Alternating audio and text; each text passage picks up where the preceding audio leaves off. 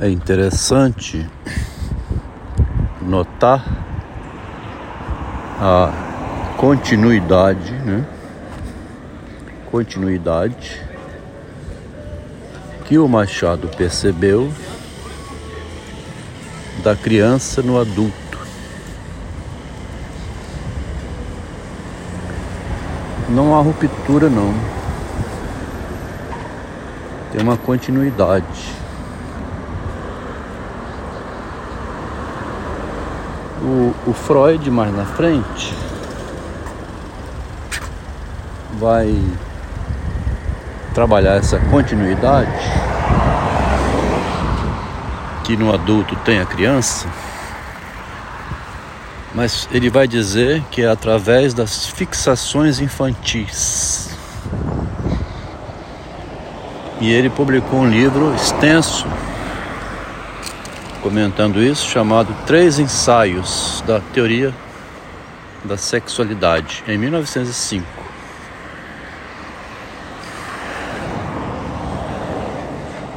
Tudo em Freud era ali relação edípica do filho menino querendo a mamãe e da filha menina querendo o papai. Tem até uma música agora do filho do Caetano Veloso.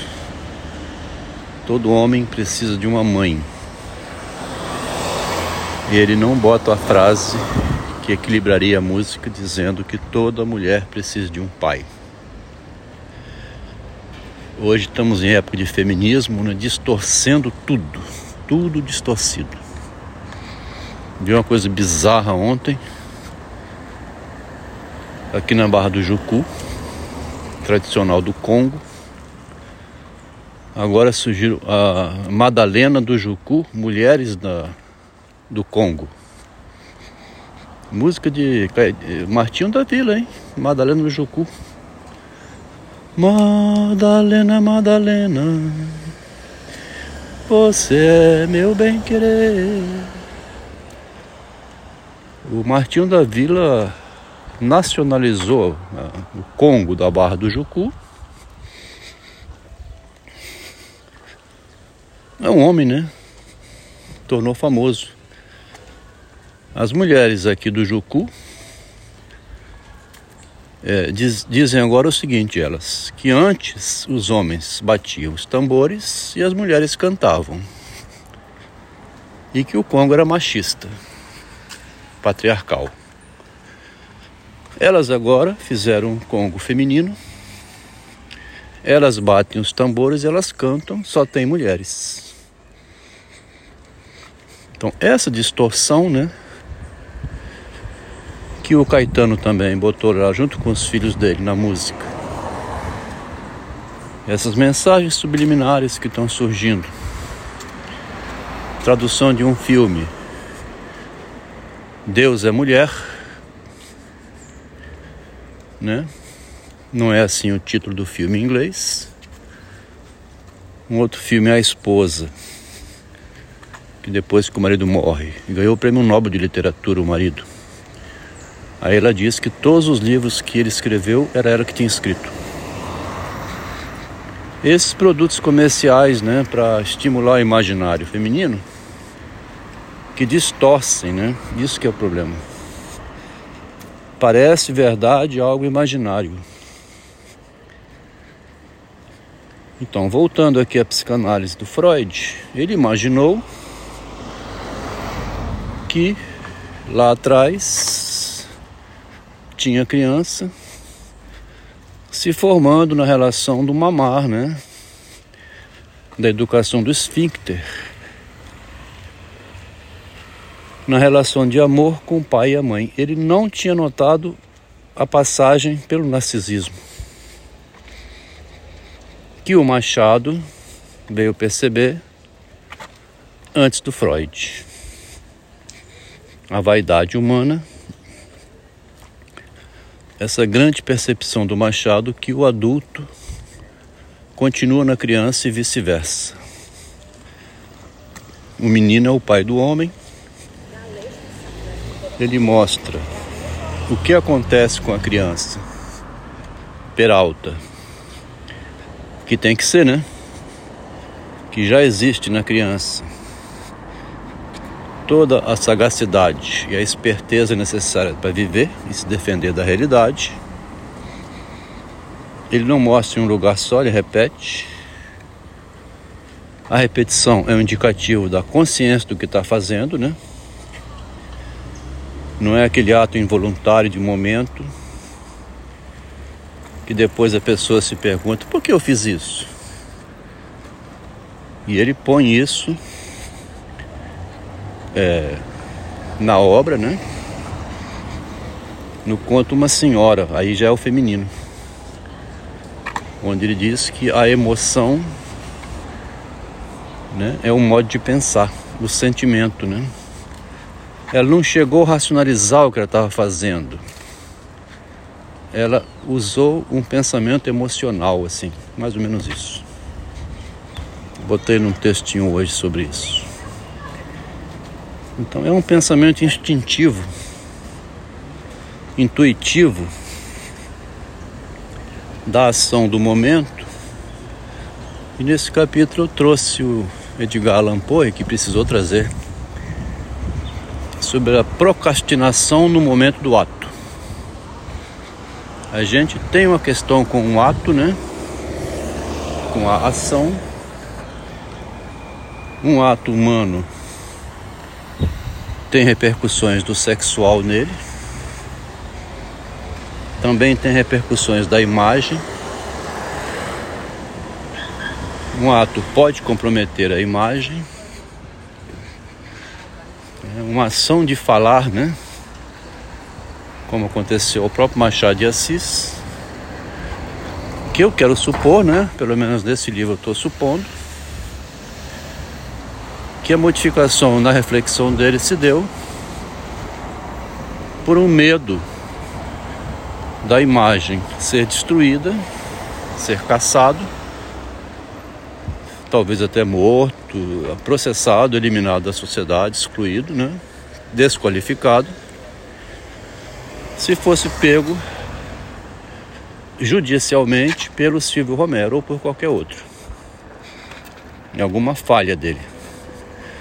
Assim como ele mencionou o nome do Silvio Romero, aí veio de fora para dentro, né? Ó, o espelho. De fora para dentro veio o alferes. Vão tirar meu alferes. O alferes do Machado era a literatura dele, né? A capa com que ele se apresenta socialmente, o uniforme dele, era o objeto literário. Então existe essa alma exterior, que ele vai dizer ali, e que ele utiliza no conto A Cartomante e é, em outros contos, né? Lá tinha também no tem também no Casa Velha. Os livros me olham e a casa da cartomante me olha.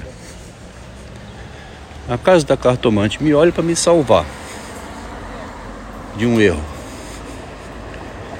Os livros me olham e falam entre si e os livros têm a ver com a literatura dele, né? Do Machado. Vê que interessante? A pessoa vê de fora para dentro porque ela se relaciona de dentro para fora e constitui no mundo exterior o que o Freud chama de objetos da libido e objetos de fala, do investimento e que há uma responsabilidade do eu interior nessas, nesses objetos externos que depois podem retornar me, acus, me acusando, né? Você fez isso comigo. Você falou aquilo comigo. Por causa daquela pessoa eu perdi, né? A minha filha, o meu filho O meu filho é doente por causa disso. Eu sou doente porque você fez comigo isso. Eu sou doente porque eu fiz aquilo e me atacaram. A responsabilidade é minha. Eu fui sair com o esposo do Vilela. E ele agora me está me perseguindo. Matou inclusive o Camilo. Vem cá. Preciso falar com você. Uma fala infantil que o Machado pegou e o Freud foi escrever um texto sobre isso em Bate-se uma Criança em 1919, cinco anos depois do narcisismo. A frase bate na criança. Vem cá. Precisa falar comigo isso aqui, tá? A criança escuta e fica apavorada. E é parte da castração, né? Chamada voz que vem do exterior. Ouço vozes.